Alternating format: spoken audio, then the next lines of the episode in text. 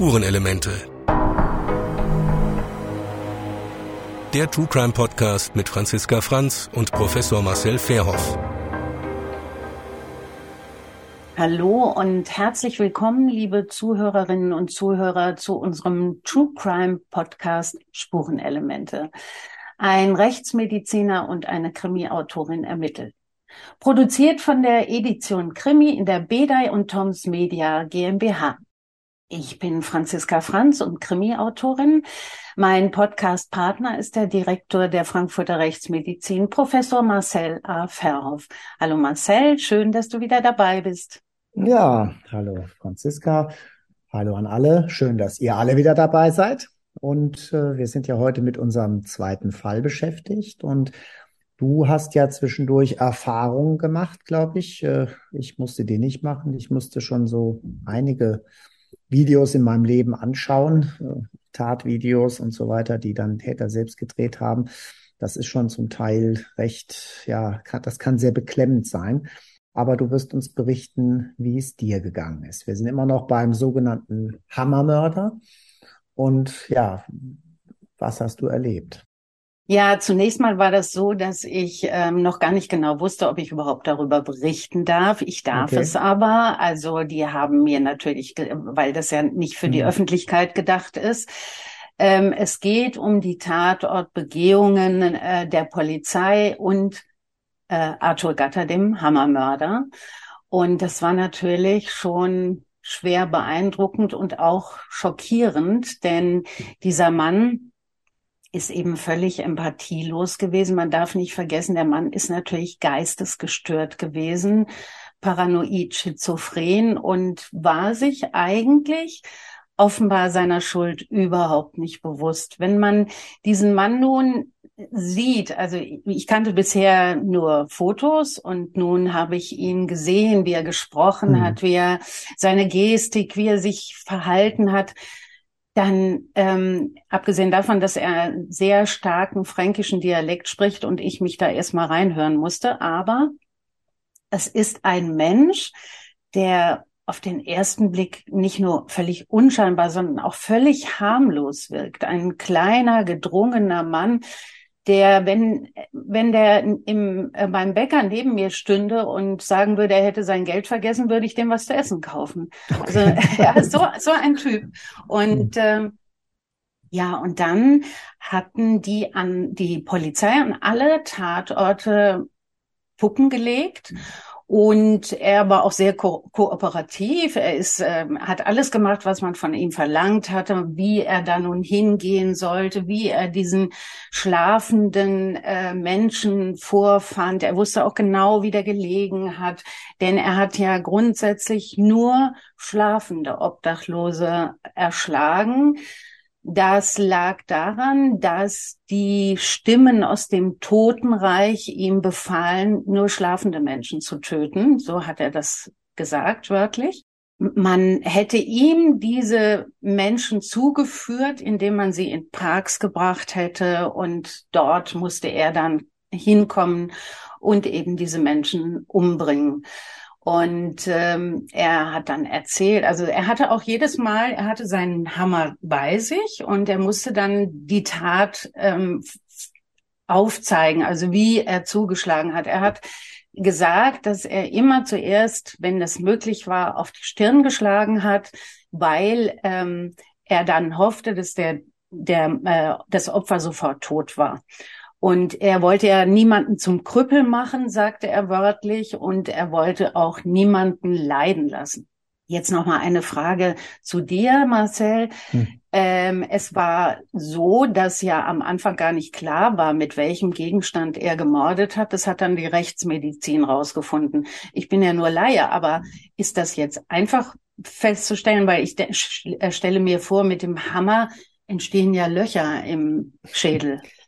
Ja, da können Löcher entstehen, je nachdem, wie du triffst, oder es können auch sogenannte Terrassenbrüche entstehen, wenn also der Hammer nicht äh, praktisch gleichmäßig mit seiner Schlagfläche auftrifft, sondern mit der Kante. Ja, und dann gibt das so eine mhm. Ecke, also eine rechtwinklige Ecke, aber der Knochen bricht dann so terrassenartig, das heißt in verschiedenen Stufen bricht er dann. Mhm. Aber sagen wir mal, Hammerschläge sind schon relativ charakteristisch und das, was du zuerst gesagt hast, ist der sogenannte Lochbruch. Ja, mhm. also wenn wirklich die Wucht ausreicht und der Hammer gleichmäßig auftrifft, dann wird richtig wie ein Loch reingestanzt in den Knochen. Und äh, da kann man dann wirklich auch messen, wie groß ist das Werkzeug, die Kantenlänge von, von der Hammerfläche kann man daran ausmessen und kann das sogar eben auf eine bestimmte Hammergröße dann zurückführen. Also deswegen ist das schon sehr charakteristisch. Klar, man kann sich täuschen.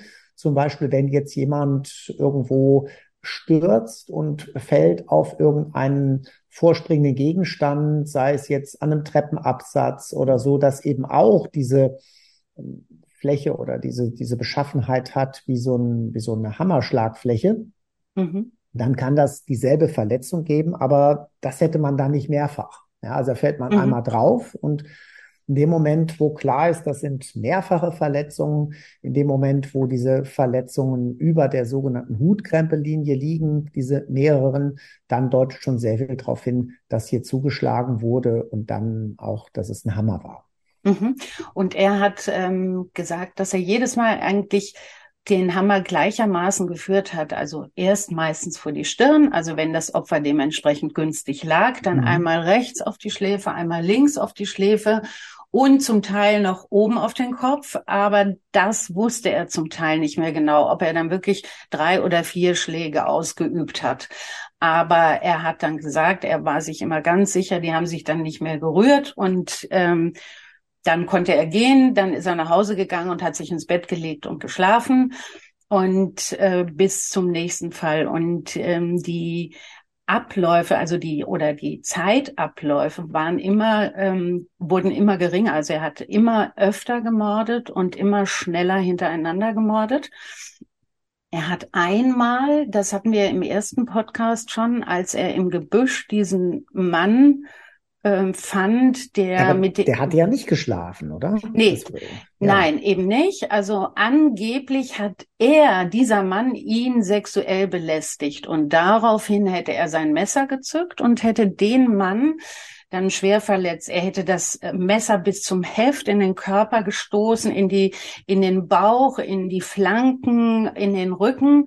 Und dann war er völlig verblüfft, dass dieser Mann, das sagte er wörtlich, wie ein ganz normaler Spaziergänger einfach weitergegangen sei. Und hm. er gesagt hat, das kann doch eigentlich gar nicht sein. Er muss doch jetzt, er muss zusammenbrechen.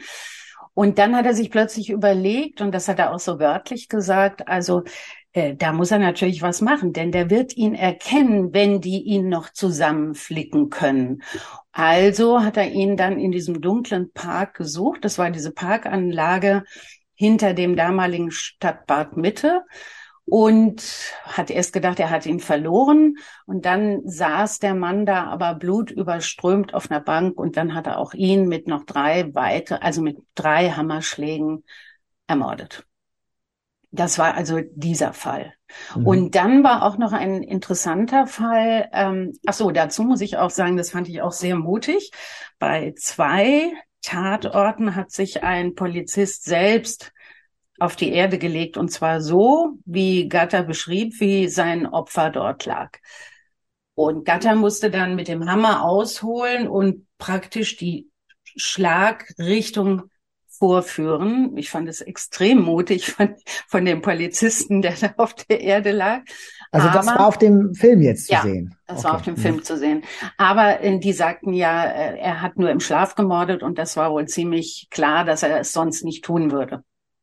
Beim allerletzten Fall, bei dem er dann auch erwischt worden ist, hat er große Probleme bekommen. Und zwar war der Obdachlo da saß ein Obdachloser am Mainkai auf der Bank und trank Bier. Und er war eigentlich völlig erschüttert, dass da ein Obdachloser Loser freiwillig auf einer Bank sitzt, wo er doch mit Sicherheit wusste, dass ein Serientäter unterwegs war. Er ist dann an dem Mann vorbeigegangen, hat ihn also vielsagend angeguckt, so, er wollte damit sagen, sag mal, warum sitzt du ja eigentlich? Sieh lieber zu, dass du da wegkommst.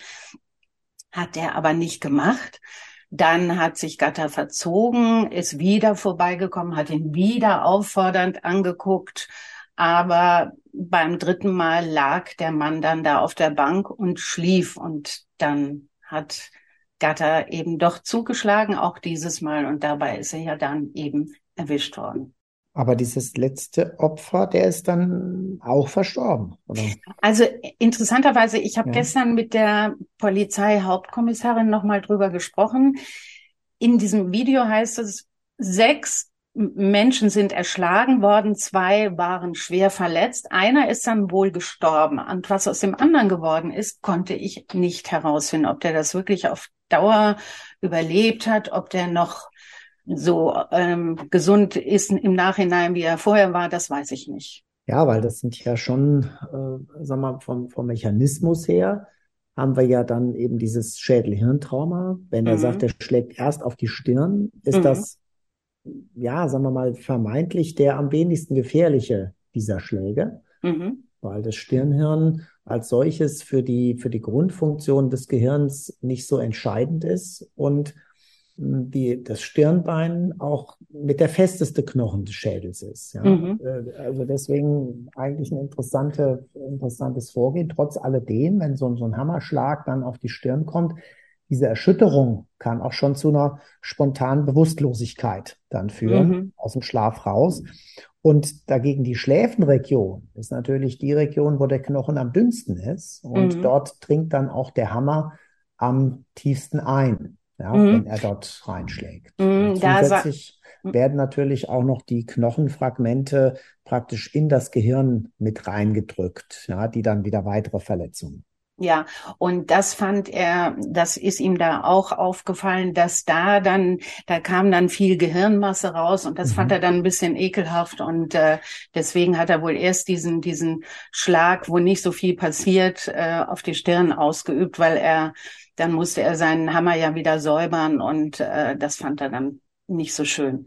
Er hat mhm. übrigens, und das finde ich ganz interessant, das stand auch schon bei Wikipedia, dass er, wenn er gemordet hat, gurgelnde Geräusche gemacht hat. Ähm, das spricht für eine bestimmte Nervenkrankheit.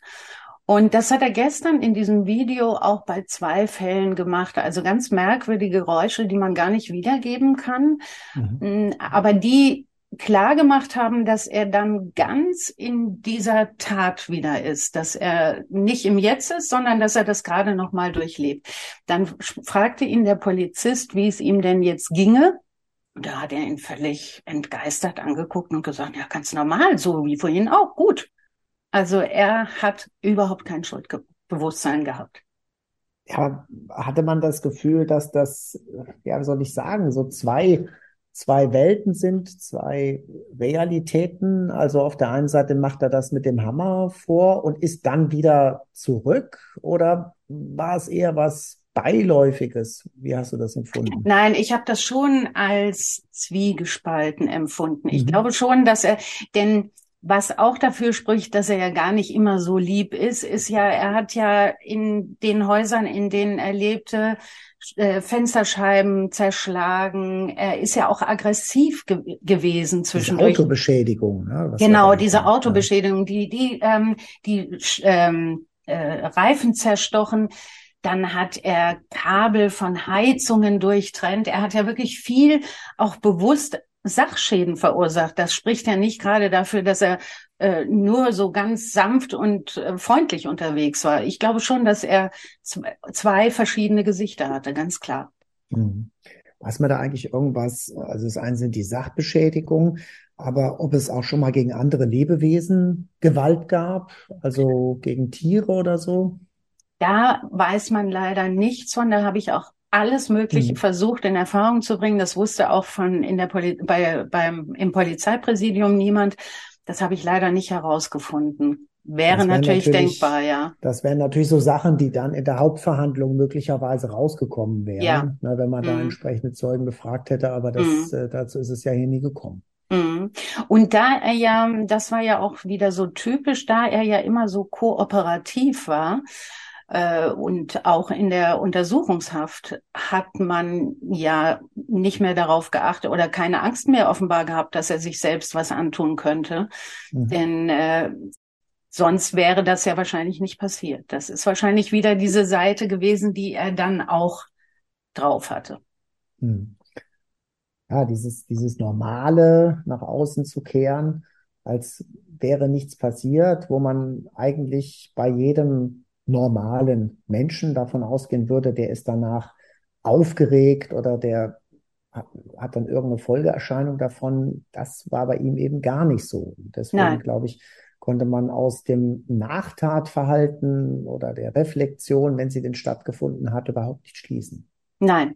Und ich habe also auch wirklich auf seine Hände geachtet, als er das alles vorgeführt mhm. hat. Er hat weder gezittert noch, noch irgendeine andere Regung gezeigt. Das Einzige war dann, dass der Polizist sagte, ja, Sie führen uns das ja hier alles freiwillig vor. Da hat er dann gesagt, na ja, so ganz freiwillig ist das ja nicht. Äh, ich muss es ja wohl machen. Also er, er war so etwas, das fand er jetzt nicht ganz so toll, aber wie gesagt, er hat äh, damit weiter dann ja keine Probleme gehabt. Ja, aber was heißt, er muss es wohl machen? Hat er so, so gesagt, muss? genau. Ja, okay. hat er so empfunden anscheinend. Okay, aber gab da ja keine, man hat ja eben nicht irgendeine Strafmilderung versprochen oder irgendwas. Ne? Mhm. Ne? Also von einem Muss kann ja nicht die Rede sein. Oder Nein. dass ihm ein Anwalt gesagt hätte, mach da mal mit, sei da kooperativ, das bringt dir Vorteile. Ich fand es auch ganz interessant. Also der Schluss war dann, dass der Polizist sagte so, wir nehmen Sie jetzt wieder zurück in Ihre mhm. Haftzelle. Und da hat er, hat er den Polizisten völlig verblüfft angeguckt, ob er gedacht hat, er kommt jetzt frei, weil er diese ganzen Taten nun vorgeführt hat. Ich habe keine Ahnung. Okay, Aber er war völlig, äh, ja, von den Socken. Das könnte es natürlich erklären, ne? dass er ja? dachte, okay, er ist jetzt hier kooperativ und dafür werden die mich dann schon wieder erstmal rauslassen. Ne? Genau, er hat ja so nichts verborgen. Gibt. Genau. Interessante, interessanter Ansatz, ja. Ja, auch dieses, auch diese Verblüffung darüber, mhm. dass da ein Mensch freiwillig in einem Park sitzen kann, wo er doch vorbeigekommen ist und er sagte dann, so hätte ja sein können, dass ich der Mörder war. Ja. Hat er dem gesagt oder was? Nee, hat er gedacht, nee. aber er hat ihn ja nur vielversprechend angeguckt, ja, und hat dann gedacht, er wird schon reagieren. Also gesagt hat er nichts. Ja, das ist, ähm, das ist interessant, was da, da hätte man gerne noch mehr von gewusst oder da müsste man wahrscheinlich sich mit einem Psychiater drüber unterhalten, was da so in diesem Menschen vorgegangen ist. Zumindest ist aber klar gewesen, dass seine Krankheit weit vorangeschritten ist. Mhm. Und wir wissen ja auch nicht, was damals mit seinem Freund Dieter, mit dem er in Australien war, wirklich passiert ist. Man hat ja nie mehr wieder von Dieter gehört. Was, was da aus dem geworden ist, weiß kein Mensch. Kann ja auch sein, dass da vielleicht sogar der erste Mord geschehen ist. Das mhm. ist eine Mutmaßung, aber es könnte ja möglich sein. Aber er müsste ja mitgekriegt haben, das hattest du ja letztes Mal gesagt, dass zu dieser Zeit äh, U-Bahn-Schächte, Notunterkünfte geöffnet wurden. Man wollte ja die Betroffenen oder potenziell Betroffenen, wollte man von der Straße kriegen, um die Gefahr Richtig. zu minimieren. Ja. Hm, hat er das irgendwie reflektiert Nein. oder hat er da irgendwie äh, eine besondere Freude dran gehabt, dass jetzt alles wegen ihm äh, diese Darüber mhm. gab es nichts zu berichten. Übrigens mhm. ist er ist in diesem einen U-Bahn-Schacht der eine Mord geschehen. Das war gar nicht auf einer Parkbank. Das war neben so einer, so einer, äh, so einem Schaufenster. Also er ist auch in diesen U-Bahn-Schacht gegangen, ganz offensichtlich. Also weiter habe ich leider da nichts rausgefunden, was, was seine äh, Motivation war. Ich weiß nur eins, dass er sich so sicher war, wenn er in den Park ging, dann fragte der Polizist, ja, äh, äh, haben Sie sich dann umgeguckt? Äh, Sie, Sie mussten ja damit mhm. rechnen, dass Sie, ja, kurz, aber mir war klar, da ist jetzt niemand. Einmal hat er Jugendliche reden hören und da hat er dann halt mal so lange gewartet, bis die dann weg waren. Aber auch das, ist das eigentlich mal irgendwann thematisiert worden, ob äh, irgendwie an, an Schutzmaßnahmen überhaupt genug ergriffen wurde. Ich meine, immerhin sechs oder sieben Verstorbene, die dabei entstanden sind. Eigentlich hätte man ja schon oder wusste schon spätestens ab dem dritten Mal, dass man hier eine Serie hat, dass hier mhm. ein gefährlicher Mensch rumläuft und es ging weiter? Ja gut, Sie haben ja ähm, Kameras aufgehängt da in diesen Vogelkästen. Das hat ja nicht, mhm. zu nichts geführt. Es war ja auch, man sah auch in diesem Video, dass es wahnsinnig dunkel war. Die haben diese Aufnahmen natürlich auch alle im Dunkeln gemacht, ganz klar. Ähm, man hat ja Puppen auf Parkbänke gelegt, man hat äh, Polizisten haben sich selbst in Zivil auf Parkbänke gelegt. Man hat ja vieles gemacht, aber wahrscheinlich natürlich nicht genug. Aber die wussten ja vielleicht auch nicht, ich meine, wenn es damals so viele Obdachlose gab, ähm, die, man hätte natürlich äh, sich gefragt, ob man nicht durch Straßen hätte fahren können mit mit Lautsprechern und Menschen, die draußen waren. Die immer da, aufwecken, damit sie nicht einschlafen. Nein, also, nur nicht aber, einschlafen. Nein, im Nachhinein ist man ja oft schlauer und ich meine, ja. das ist ja heute so eine Kultur, die wir so entwickelt haben, dass man gern so im Nachhinein alles besser weiß und mhm. hätte man nicht oder so. Mhm. Aber das ist offenbar hier in dem Fall gar nicht so passiert. Ja. Mhm. Genau. Weiß man ja nicht, ob wir heute mit modernerer Technik, wenn du sagst ja, das ist dunkel da gewesen. Äh, klar, sicherlich gab es da schon Infrarottechnik oder so bei der bei den Kameras, aber heute sind wir natürlich da ganz anders aufgestellt an Möglichkeiten. Ne? Absolut, ja. Trotzdem wissen wir natürlich nicht, ob das heute ähm, ja reichen würde, um das ja. äh, zu verhindern. Klar, ja. wir haben heute Überwachungskameras in ganz anderen Größenordnungen, als das damals war, sowieso schon. Ja, das darf man wahrscheinlich auch nicht vergessen. Und es war dann, denke ich, auch gar nicht verhinderbar. Aber schon, also ich meine, da wird so ein Schacht aufgemacht und äh, genau da passiert es dann. Äh, das ist schon irgendwie kurios, finde ich. Ja, das ist es. Und mich würde auch wirklich sehr interessieren, ob, ich meine, das ist ja gut, das war jetzt ein ganz besonderer Fall und ganz, ganz besonders schlimmer Fall, aber ich könnte mir vorstellen, dass es immer wieder mal vielleicht auch unter Obdachlosen selber zu ja, zu Übergriffen kommt durch Alkoholmissbrauch oder, oder dass jemand sich gestört fühlt durch Obdachlose, dass die schon immer eine gewisse ähm, Gefahr ähm, auf eine gewisse Gefahr äh, gefasst sein müssen.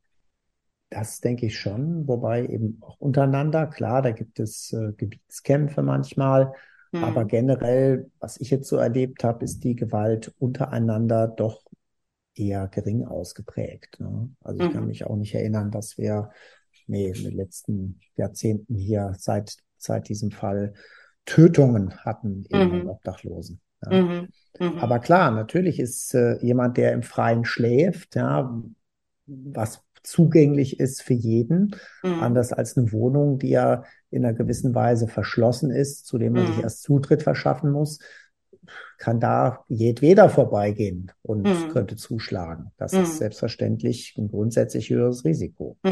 Ja, ja, das glaube ich auch. Ja, und Gatter hat jedes Mal danach dann gesagt, wie, und das fand ich eben, das habe ich ja vorhin schon erwähnt, mhm. wie er dann so ganz entspannt, er wäre dann auch nicht, der ist dann auch nicht weggelaufen. Er hat seinen Hammer in die Tüte gepackt und ist dann ganz normal nach Hause gegangen, hat sich ins Bett gelegt und geschlafen. Das war dann so, er hatte seine Arbeit verrichtet. Genauso war es auch. So hat er es also auch demonstriert, wie, wie eine, ein Job, den man macht. Also er war mal Holzfäller und hier mhm. hat er eben auch im Grunde genommen, es ist ja eine ähnliche, es ist seine Arbeit gewesen irgendwie. Ist natürlich nochmal das Tatwerkzeug. Mein Werkzeug passt ja da ganz gut. Die Auswahl des Tatwerkzeugs, gibt es darüber irgendwelche Erkenntnisse eigentlich? Warum hat er den Hammer genommen? Hat er eigentlich immer denselben Hammer genommen? Ja. Oder war das ein gleiches Modell? Und warum gerade Hammer? Ja, wahrscheinlich hing das doch mit seinen Jobs, die er da im Ausland gemacht hat. Einmal war er, wie gesagt, ja Holzfäller. Dann ging er auf Montage. Da wird er wahrscheinlich auch irgendwo mal einen Hammer gebraucht haben. Vielleicht war es einfach so ein Gebrauchsgegenstand. Das war übrigens ein sehr dicker Hammer, den er hatte. Und er hat auch gesagt, manchmal hat er den auch im Gebüsch versteckt, äh, wenn, wenn er auf äh, Opfersuche war, weil ihm das lästig war, die ganze Zeit diesen schweren Hammer zu tragen. Mhm.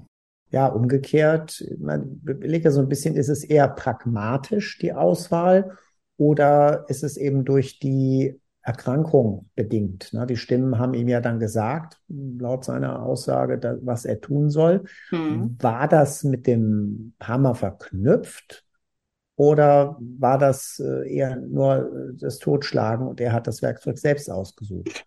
Das ist eine gute Frage. Ich könnte mir vorstellen, dass er das selbst ausgesucht hat. Und ich meine, so ein Hammer verleiht ja auch Stärke.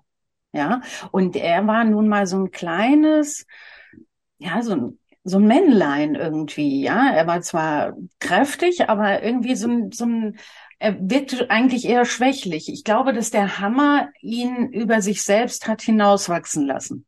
Ja, das okay, das denke ich schon, aber sagen wir mal, ein Messer, ein großes. Hat er ja auch, auch mal getan. dabei gehabt. Ja, hat er, hat er ja. Gehabt. Genau, okay. hat er bei dem einen Mann im Gebüsch ja benutzt. Hat also das, das heißt. Immer dabei? Das ähm, wurde da nicht gefragt, das weiß okay. ich nicht. Messer, Schusswaffe? Kam man nicht ja, ran? An eine Schuss, Schusswaffe ist er nicht rangekommen, das glaube ich auch. Und mit dem Hammer wenn er sich damit auskennt, er hat ja das auch wirklich explizit erklärt, wie man das macht, dass man das erst hier einmal äh, ja. rechte Seite, linke Seite, Mitte, oben. Das war immer dieses selbe Prozedere. Mhm.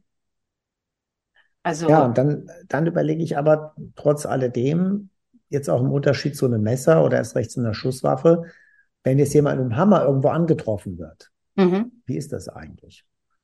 wenn ich mit einem Messer unterwegs bin, mit einem relativ großen, sagt er, wieso hast du ein Messer dabei? Schusswaffe natürlich erst recht. Sowieso. Und Aber, Hammer, da kann er gesagt haben, ich komme gerade von der Arbeit oder irgendwas, ich äh, habe den vergessen, bring den jetzt nach Hause. Ja klar, das weiß ich auch Bekannten nicht. ein Bild aufhängen und habe meinen Hammer mitgenommen. Zum Beispiel. Ja.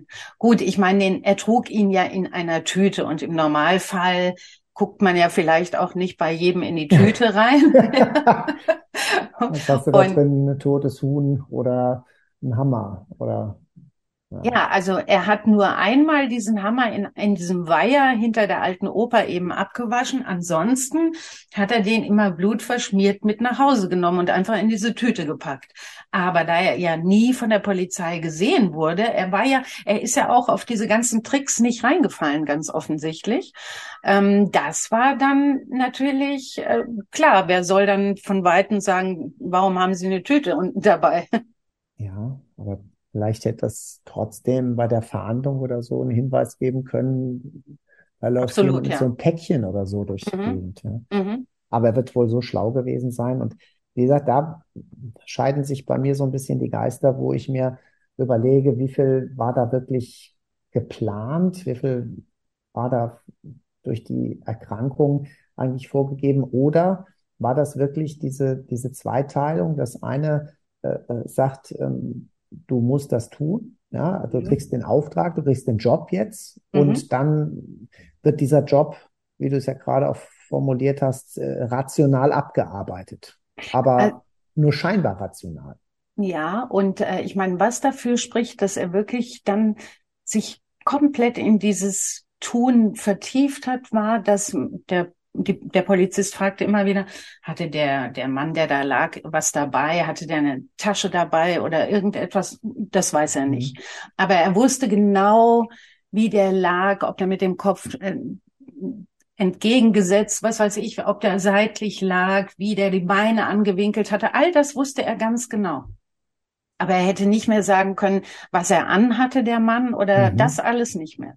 Also er war, und, und ich meine, dafür spricht ja auch diese, wie ich vorhin schon sagte, diese, diese merkwürdigen Geräusche, die er machte, wenn er da wirklich in diesem, ich denke mal, das ist ja wie so ein Rauschzustand, äh, dass er dann wirklich, ich, ich könnte mir vorstellen, wenn man ihn angesprochen hätte, hätte er in dem Moment überhaupt nicht reagieren können. Das hat er gar nicht registriert sondern nur diese Geräusche ja, eben ja, gemacht. Ne? Genau.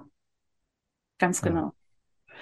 Ja, ich bin gespannt, ob wir im nächsten Podcast nicht noch was Spannendes dazu zu sagen haben. ähm, wir lassen es mal auf uns zukommen, wie wir mit welches Interview wir führen können. Genau, wir sind auf der Suche nach Zeitzeugen und ähm, dann mal gucken, wen wir noch ausgraben. Naja, hoffentlich nicht ausgraben müssen, die können da nichts mehr sagen. Aber Richtig, also im Polizeipräsidium sagten die mir natürlich auch, na ja, das war 1990. Da sind ja heute die, die Polizisten auch schon alle pensioniert oder das muss ein ganz junger gewesen sein, der gerade angefangen hat. Stimmt, das sind einfach auch schon 30 Jahre vorbei, ne? Dass äh, man denkt immer, naja, es ist ja gar nicht so lang hin, aber doch lang genug, um dann niemanden mehr zu finden. Und, und er hatte Geschwister, aber die wollen mit der Sache natürlich nichts mehr zu tun haben. Nee, ich glaube, das wird ein bisschen schwierig, die vor das Mikro zu kriegen. Ja. Ja, dann sind wir weiter auf der Suche und schauen mal, ob wir nächste Woche, äh, in zwei Wochen genauer gesagt, äh, da Licht ins Dunkel bringen können und äh, sind gespannt, wer vielleicht mit uns sprechen mag. Ja, dann ähm, freuen wir uns, wenn ihr alle nächste Woche wieder einschaltet und uns zuhört und äh, übernächste Woche. Übernächste ist mal richtig schon durcheinander gebracht. Ja, genau. und ja, bis zum nächsten Mal. Tschüss.